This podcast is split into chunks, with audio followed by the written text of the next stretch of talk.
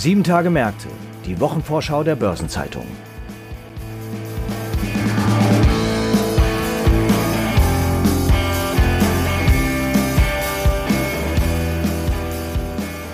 Die anstehende Woche ist geprägt von der Quartalsberichtssaison.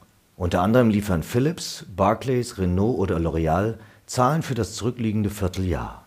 Besondere Aufmerksamkeit wird auch die Deutsche Börse genießen, die Zahlen zum dritten Quartal vorlegen wird. Zu diesen Themen und anderen Terminen erfahren Sie in den nächsten etwa 20 Minuten mehr hier.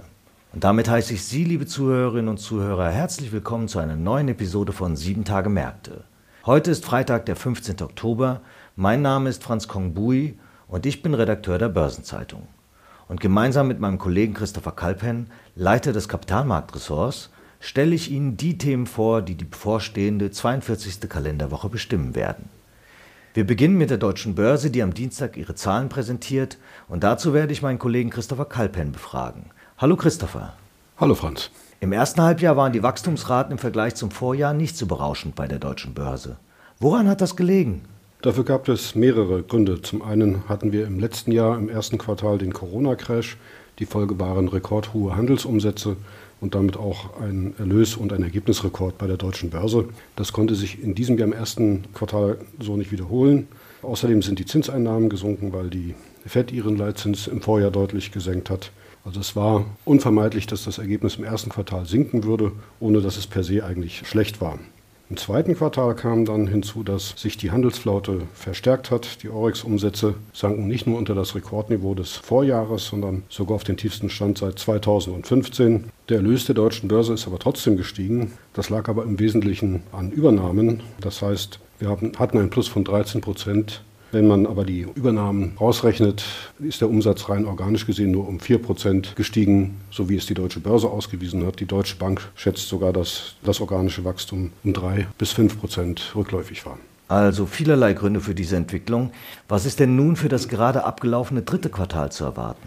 Die deutsche Börse wird nun deutlich bessere Wachstumsraten im Vorjahresvergleich zeigen. Einmal ist diese anspruchsvolle Vorgabe vom Vorjahr weg. Zum anderen werden die Zinseinnahmen nicht mehr so stark rückläufig sein, weil der US-Leitzins ja bereits im Vorjahr nahe Null lag. Das heißt, die zyklischen Faktoren, das sind die Handelsumsätze und die Zinsen, schlagen nicht mehr negativ zu Buche. Außerdem haben sich die strukturellen Wachstumsgeschäftsfelder wie etwa das Fondsservicegeschäft weiterhin stark entwickelt und die Energiebörse EEX profitiert von der Hosse der Energiepreise. Nach Schätzung der Deutschen Bank wird die deutsche Börse die Rückkehr zum organischen Wachstum schaffen. Die Bank geht von einem organischen Wachstum von mehr als 6% im Vorjahresvergleich aus. Insgesamt erwartet sie, dass der Erlös und das EBITDA um 19% auf 842 Millionen Euro und um 29% auf 517 Millionen Euro steigen. Du hast jetzt die zyklischen Faktoren erwähnt. Wie werden die sich denn mittelfristig entwickeln? Mittelfristig werden sie sich wahrscheinlich wieder zu einem Rückenwind entwickeln. Die FED wird möglicherweise schon gegen Ende 2022 eine erste Leitzinshöhung beschließen.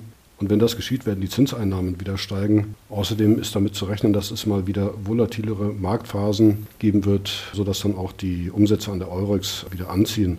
Zuletzt waren sie in den Monaten August und September bereits um 8% und rund 10,5% höher als im Vorjahr. Und wo wir gerade in die Zukunft blicken, welche Ziele hat sich die deutsche Börse gesetzt? Im Rahmen ihrer Mittelfriststrategie Kompass 2023 strebt die deutsche Börse für die Jahre 2019 bis 2023 ein durchschnittliches jährliches Wachstum von Erlös und EBITDA von 10 Prozent an. In dieser Planung sind die zyklischen Faktoren, die die deutsche Börse auch gar nicht beeinflussen kann, gar nicht enthalten. Jeweils 5 Prozent des Wachstums sollen aus den strukturellen Wachstumsgeschäftsfeldern und Akquisitionen kommen.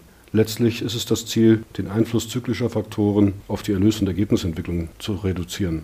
Und ist die deutsche Börse auf gutem Weg, ihre Ziele zu erreichen? Ja, das ist sie. Sie hat die Akquisitionen der Institutional Shareholder Services sehr schnell abgeschlossen und die UBS-Fonds sind da früher als erwartet ganz übernommen. Im Juni hat sie außerdem noch den Erwerb der Crypto Finance bekannt gegeben. Diese Akquisition soll noch in diesem Quartal abgeschlossen werden. Die Deutsche Börse erwartet davon bereits in diesem Jahr einen Erlösbeitrag von 20 Millionen Euro. Die EBITDA-Prognose für das Gesamtjahr liegt bei rund 2 Milliarden Euro. Im ersten Halbjahr hat sie bereits etwas mehr als eine Milliarde Euro erreicht. Laut der Prognose der Deutschen Bank werden im dritten Quartal nochmal 517 Millionen Euro hinzukommen. Das Ziel sollte erreichbar sein. Ja, vielen Dank, Christopher, für diesen spannenden Einblick in die Lage und die Perspektiven der deutschen Börse. Gerne.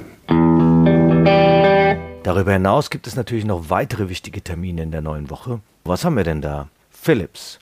Das niederländische Unternehmen legt am Montag Zahlen zum dritten Quartal vor. Doch die stehen gar nicht so sehr im Fokus, denn zentrales Thema bei Philips ist der kostspielige Rückruf von Schlaf- und Beatmungsgeräten. Und von der Präsentation der neuen Quartalszahlen erwarten Investoren ein Update zu Austausch und Reparatur der Apparate sowie zu möglichen Schadenersatzprozessen und Sammelklagen. Unter den Klägern befinden sich Patienten, die behaupten, dass ihre Krebserkrankung auf die Verwendung der Philips-Geräte zurückgeht. Wie teuer der Produkthaftungsfall in den USA für die Niederländer werden könnte, ist derzeit völlig unklar.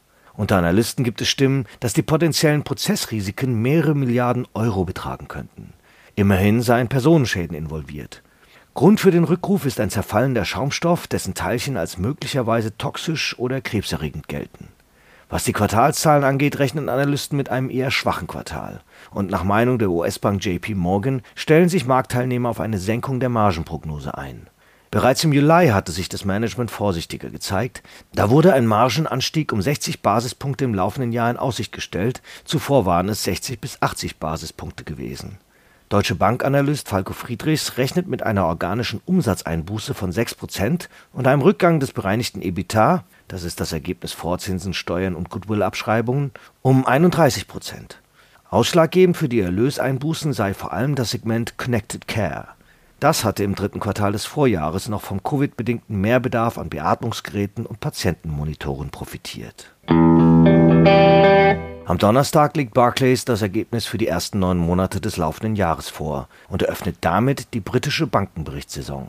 Im zweiten Quartal hatte die britische Großbank die Markterwartungen um Längen übertroffen. Und manche Analysten glauben, dass sich dieser Trend fortgesetzt haben wird. Insbesondere wenn der deutsche Bankrivale erneut Rückstellungen für Problemkredite auflöst, dürfte es ihm nicht schwerfallen, den selbst ermittelten Durchschnitt der Analystenschätzungen zu übertreffen. Joseph Dickerson, Bankenanalyst von Jefferies, rechnet damit, dass auf diese Weise weitere 139 Millionen Pfund freigesetzt werden. Andere Kollegen erwarten im Schnitt, dass Barclays 142 Millionen Pfund für Kreditausfälle zusätzlich zur Seite legen wird. Für das Vorsteuerergebnis haben sie 1,6 Milliarden Pfund auf der Rechnung und das den Aktionären zuzurechnende Ergebnis schätzen sie auf 1,06 Milliarden Pfund. Rückschreibungen würden der Transatlantikbank dagegen weitere Aktienrückkäufe ermöglichen.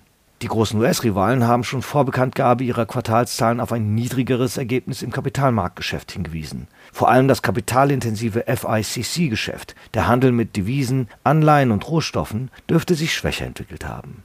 Das jedoch könnte durch ein starkes Aktiengeschäft zum Teil wieder ausgeglichen werden. Barclays hatte zuletzt Marktanteile bei Beratung und Aktiengeschäft gut gemacht. Auch die Sparte Consumer Cards and Payment könnte vor dem Hintergrund der wirtschaftlichen Erholung positiv überraschen. Wenn sich die Auguren nicht getäuscht haben, dürfte das dritte Quartal also erfreulich verlaufen sein. Ebenfalls am Donnerstag veröffentlicht L'Oreal Umsatzzahlen für die Zeit Juli bis Ende September. Allerdings erst nach Börsenschluss. Bei der weltweiten Nummer 1 der Kosmetikbranche hatte Nicolas Hieronymus im Mai das Ruder von Jean-Paul Agon übernommen. Und im ersten Halbjahr hatte der Konzern wieder zu seinem Vorkrisenniveau zurückgefunden. L'Oreal habe den Markt mit einem außerordentlichen zweiten Quartal eindeutig übertroffen, sagte der neue Konzernchef.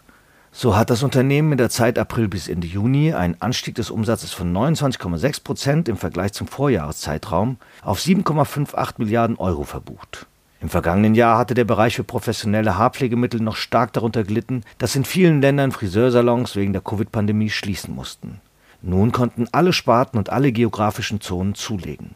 Mit einem Plus von 65,9 Prozent wies die kleinste Sparte für professionelle Haarpflegeprodukte das größte Wachstum aus. Dahinter folgte die Einheit Kosmetik Aktiv, deren Marken in Apotheken verkauft werden. Die Luxussparte wiederum verbesserte sich um 45,7 Prozent, während die größte Sparte für Konsumgüter mit einem Umsatzwachstum von 14,2 Prozent am schwächsten abschnitt. Aber auch das kann sich ohne kosmetische Verschönerung sehen lassen. Kurz vor dem Wochenende wird Renault die Ergebnisse für das dritte Quartal vorlegen. Investoren werden hierbei genau betrachten, ob und wie Konzernchef Luca de Meo mit seinen Umbauarbeiten vorankommt. Und ganz sicher hoffen sie sich Details dazu, wie sich der aktuelle Chipmangel auswirken und entwickeln wird. Immerhin stehen derzeit die Werke von Renault in Frankreich im Schnitt einen Tag pro Woche still. Wegen dieser Lieferprobleme hat sich der Autobauer jetzt auch entschlossen, einige seiner besonders populären Modelle wie den Clio oder den Captur zunächst nur mit manuell statt elektronisch anklappbaren Außenspiegeln auszuliefern. Demeo rechnet wegen dem Halbleitermangel zudem mit steigenden Preisen. Der Chipmangel hat sich im September übrigens erneut in den Neuzulassungszahlen in Frankreich niedergeschlagen. So sind diese bei der gesamten Renault-Gruppe um 15,4 Prozent eingebrochen.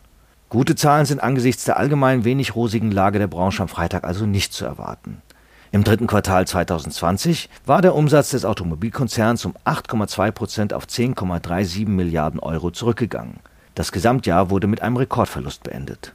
Renault will nun im Rahmen der geplanten Restrukturierungen in Frankreich 2022 bis 2024 weitere 2000 Arbeitsplätze abbauen, zusätzlich zu den zuvor angekündigten 4600 Stellenstreichungen. Gleichzeitig sollen im Zuge der Elektrifizierungsstrategie aber netto 500 neue Stellen geschaffen werden und um Kosten zu sparen, will der Konzern zudem bis Sommer 2022 von seinem bisherigen Firmensitz in Boulogne-Billancourt in ein anderes Gebäude im westlich von Paris gelegenen Departement Hauts-de-Seine ziehen. Da ist also einiges in Bewegung bei Renault. Die kommenden sieben Tage haben noch viele weitere bedeutsame Termine und Ereignisse zu bieten und es werden auch wichtige Konjunkturindikatoren veröffentlicht. Eine Übersicht zu all dem finden Sie heute im Finanzmarktkalender auf Seite 2 der Börsenzeitung und unter börsen-zeitung.de/slash Finanzmarktkalender. Darüber hinaus ist noch das folgende erwähnenswert. Am Montag veröffentlicht die BHP Group ihren Produktionsbericht zum ersten Quartal. Am Dienstag liefert die EU-Kommission Informationen zum Reformprozess der EU-Haushaltsregeln, unterdessen legt die ungarische Zentralbank das Ergebnis der geldpolitischen Sitzung vor. Zur Wochenmitte veranstaltet die Bundesvereinigung Logistik den Deutschen Logistikkongress in Berlin. Derweil kommen die wöchentlichen US-Öllagerdaten und von der US-Notenbank Fed der Konjunkturbericht Beigebook. Am Donnerstag präsentiert das Bundesfinanzministerium den Monatsbericht Oktober mit Informationen zur Entwicklung der Steuereinnahmen und der Gipfel der Staats- und Regierungschefs der Europäischen Union findet in Brüssel statt. Und zum Abschluss der Arbeitswoche informiert der Europäische Automobilverband ACEA über die Neuzulassungen von Fahrzeugen mit alternativen Antrieben im dritten Quartal, während die Ratingagentur Fitch die Einstufungen für Finnland, die Niederlande und Österreich veröffentlicht und S&P die Ratingergebnisse für die Europäische Finanzstabilisierungsfazilität EFSF sowie für Griechenland, Großbritannien, Italien und die Türkei. Es gibt auch einige runde Geburtstage in den nächsten sieben Tagen. 60 Jahre alt werden der ehemalige Vorstandschef von Julius Baer Deutschland und Gründer der Fondsgesellschaft Etenia, Luca Pessarini, Brandenburgs SPD-Ministerpräsident Dietmar Woidke und Nicolas-Luc Villeroy, ehemals Vorstand und seinerzeit letztes Mitglied der Gründerfamilie im Führungsgremium von Villeroy und Boch. Ihren 65. Geburtstag feiern Elizabeth Corley, ehemalige Chefin von Allianz Global Investors und ab Ende April 2022 Chairwoman des Londoner Vermögensverwalters Schroders, sowie Horst Bayer, ehemals Finanzvorstand bei TUI. Werner Wenning, mehr als 20 Jahre in Vorstand und Aufsichtsrat bei Bayer, unter anderem als Vorstandsvorsitzender, wird 75 Jahre alt Während Jürgen Richter, ehemals Vorstandschef bei Axel Springer und danach in verschiedenen Führungsfunktionen bei Bertelsmann tätig, sowie Jürgen Weber, ehemals Vorstandschef und dann Aufsichtsratschef bei der Lufthansa, jeweils ihren 80. Geburtstag begehen. Und stolze 90 Jahre alt wird Hans Friedrichs, ehemals Bundesminister für Wirtschaft und danach Vorstandssprecher der Dresdner Bank. Artikel zu weiteren Geburtstagen und Personalien finden Sie nicht nur auf der Personenseite der Börsenzeitung, sondern auch gebündelt in unserer Personalie-App. An der anstehenden Woche gibt es auch beachtenswerte Gedenktage, wie zum Beispiel den Welternährungstag bzw. Welthungertag, den Internationalen Tag für die Beseitigung der Armut und den Europäischen Tag gegen Menschenhandel. Und nicht ganz so ernst zu nehmen ist vielleicht der Boss Day. Das ist ein nichtstaatlicher Feiertag, der in den USA, Kanada und Litauen begangen wird. An diesem Tag sollen sich Angestellte bedanken und zwar für den netten und fairen Umgang, den ihnen Vorgesetzte im vergangenen Jahr haben angedeihen lassen. Logischerweise war und ist dieser in Anführungszeichen Feiertag aber auch Anlass für kontroverse Diskussionen und harsche Kritik. So mancher findet, dass der Tag unangemessenen Druck auf die Angestellten ausübt. Im Übrigen ist es nun 50 Jahre her, seit bekannt gegeben wurde, dass Willy Brandt den Friedensnobelpreis erhalten wird. Und ebenfalls vor fünf Dekaden fand das denkwürdige Fußballspiel statt, das als Büchsenwurf vom Bökelberg in die Geschichte eingegangen ist. Zwar endete die Partie zwischen Borussia Mönchengladbach und Inter Mailand im Europapokal der Landesmeister, heute Champions League, mit 7 zu 1 für die Borussen, doch das Spiel wurde später wegen eines Büchsenwurfs eines Fans auf den italienischen Stürmer Roberto Boninsegna von der UEFA annulliert. Nach einem 2 zu 4 im Rückspiel in Mailand und einem 0 zu 0 im Wiederholungsspiel schieden die Gladbacher dann aus dem Wettbewerb aus. Zum Schluss noch ein paar Hinweise in eigener Sache. In der Samstagsausgabe finden Sie neben einer Sonderbeilage zum Wirtschaftsraum Baden-Württemberg wie immer auch die Spezialthemaseite Recht und Kapitalmarkt. Am Dienstag gibt es eine neue Ausgabe von Fonds und Finanzen, dem Newsletter der Börsenzeitung mit Themen rund um die Asset Management Branche. Am Mittwoch erscheinen zwei Sonderseiten zum Thema Kryptowährungen und am Donnerstag gibt es wieder eine Episode unseres neuen Podcasts Nachhaltiges Investieren, der Podcast für die Investmentfondsbranche mit freundlicher Unterstützung von Union Investment. Hören Sie ebenso auch in Hashtag Volatility den Anlagepodcast von QC Partners und Börsenzeitung rein. Und damit sind wir am Ende dieser Episode angelangt. Redaktionsschluss für diese Ausgabe war Donnerstag, 14. Oktober, 18 Uhr. Eine Gesamtübersicht über Konjunktur- und Unternehmenstermine finden Sie unter börsen-zeitung.de. Alle genannten Links sind mitsamt weiteren Informationen in den Shownotes zu dieser Folge aufgeführt. Ich wünsche Ihnen einen guten Wochenabschluss und ein erholsames Wochenende. Nächste Woche ist dann meine Kollegin Christiane Lang wieder für Sie da.